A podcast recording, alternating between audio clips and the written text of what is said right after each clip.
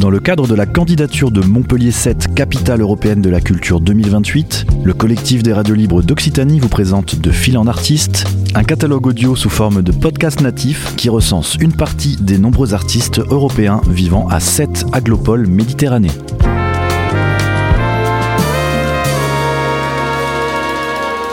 Un projet proposé et réalisé par Radio Clapas, Divergence FM et Radio Campus Montpellier. Bonjour, je m'appelle Julia Narkevich-Yotko. Je suis artiste peintre, auteur-compositeur, musicienne.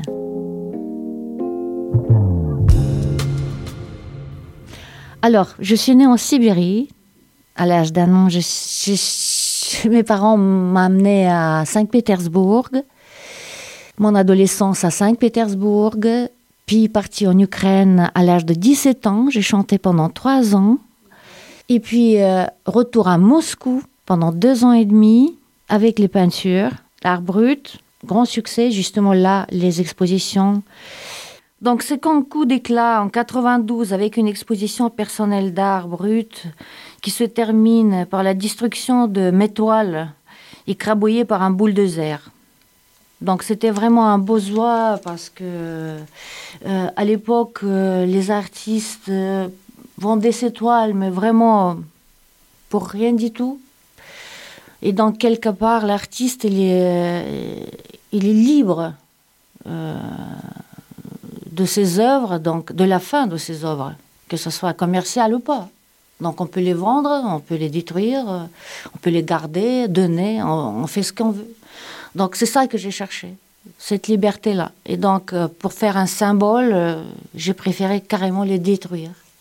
Donc une fois brûlé, une exposition brûlée et puis une exposition euh, écrasée par un bulldozer qui a qui a fait beaucoup de bruit à Moscou, beaucoup beaucoup de bruit. Mais c'est une période très intéressante et juste après, donc euh, on vit les deux putsch. Moi j'ai vécu qu'un seul. Euh, le deuxième j'étais déjà en Allemagne, donc j'ai quitté le pays parce que je voulais plus rester dans ce système-là depuis d'ailleurs mon enfance. Même par mes grands grands-parents, j'étais presque conditionnée pour partir. Donc c'est comme ça. Voilà. Donc je me suis retrouvée à l'étranger. euh, et voilà, après tout ce long parcours. Alors, plutôt au début, j'ai commencé vraiment euh, avec l'art brut. L'art brut qui s'est transformé tout doucement en voyageant. En voyageant, ça s'est transformé un petit peu euh, voilà, dans la figuration libre et puis euh, les portraits. Je savais pas que je, ne savais pas que je sa- savais faire ça et puis finalement voilà j'ai eu un succès avec ça les portraits euh, des particuliers des, des personnalités euh, et ça ça j'ai découvert ça à 7 juste par hasard comme ça j'ai essayé et puis ça a marché. Et dans la musique donc euh, bien sûr tout le long enfin pendant dans les années 2000 donc j'ai fait euh, deux albums euh, deux albums qui ont plutôt bien marché et compris aux États-Unis donc pour le film War Game euh, et pour d'autres films aussi pour des pubs des parfums euh, etc Euh, donc c'est plutôt jazz acid jazz on va dire ça comme ça que ce soit en français ou en anglais et pas mal de folk. Je chante je joue le piano et puis je fais beaucoup d'électronique. Donc je fais mes propres arrangements donc je suis venue euh, de Russie à la fin de la perestroïka. Euh, je me suis installée donc à 7 en 99 bien sûr comme tous les artistes euh, éblouis par la lumière et aussi par les artistes de la figuration libre. Ça m'a beaucoup inspiré j'ai déjà découvert qu'en bas à Paris. Et puis bien sûr quand je me suis retrouvée à 7 bah là automatiquement on peut pas s'en passer hein. donc je sais pas si je suis devenue une artiste sétoise j'espère. Singulière j'espère aussi. Mais euh, voilà on s'attache. 7 c'est comme un aimant. Ça nous attire ça nous attire on ne sait pas pourquoi. On reste là on a envie de rester là. Et après bien sûr on est au bord de la mer. On va pas mentir quand base dit rosa automatiquement. Et bien sûr euh, noir on sait de qui on parle Voilà. Et euh, donc tout ça, ça, inspire énormément. Ça m'a fait énormément travailler, énormément. Ça d'ailleurs a complètement perturbé mon style euh, de départ. Ça m'a progressé, peut-être à un moment dégraissé et encore progressé. Donc c'est vraiment un parcours euh, étonnant parce qu'ici, ici, on est, bah, on se remet tout le temps en question. C'est une ville euh, et, une région d'ailleurs assez, euh, assez étonnante. C'est tout à découvrir. C'est tout à découvrir. Donc j'ai exposé l'année dernière euh, au cave Notre-Dame, donc avec cette belle vitrine pendant deux mois.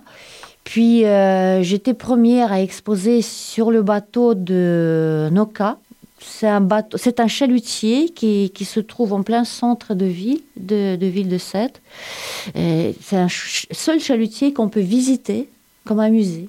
Et donc j'étais la première à exposer sur ce bateau-là, qui est maintenant devenu un lieu de culturel. Euh, maintenant, c'est devenu une institution. hein. On fait la musique, on fait les expositions, on fait un peu de tout. Mais j'étais la première à exposer pendant deux semaines sur ce bateau-là. Exposé à Monaco il y a trois, ans aussi. C'était toute une exposition sur le thème des femmes. Assez art assez trash, on va dire ça comme ça. Euh, J'ai vraiment revisité le corps des femmes, les visages, la vie, le corps, peut-être un peu de souffrance, questionnement, toutes ces choses-là. euh, Je m'intéresse beaucoup à ce thème-là. Et voilà, après, euh, bien sûr, la vie créative continue. Donc, euh, j'illustre un livre d'un ami à moi que je connais depuis Paris. On se connaît depuis pratiquement maintenant 30 ans, qui s'appelle Christian Pereira, un acteur euh, qui faisait partie de la troupe de Jean-Michel Ribes, Les Brèves de Comptoir, euh, et puis il a fait énormément de films. Et donc, il a écrit un livre qui s'appelle Les Fables de Robinet. Et encore, on cherche le titre, c'est pas tout à fait encore défini, ce serait peut-être des fables de jet d'eau, etc. Et en tout cas, on a une grande chance, on a déjà le préface de Christian Clavier. Donc, donc les fables, il y a 70 fables, donc c'est quand même pas peu.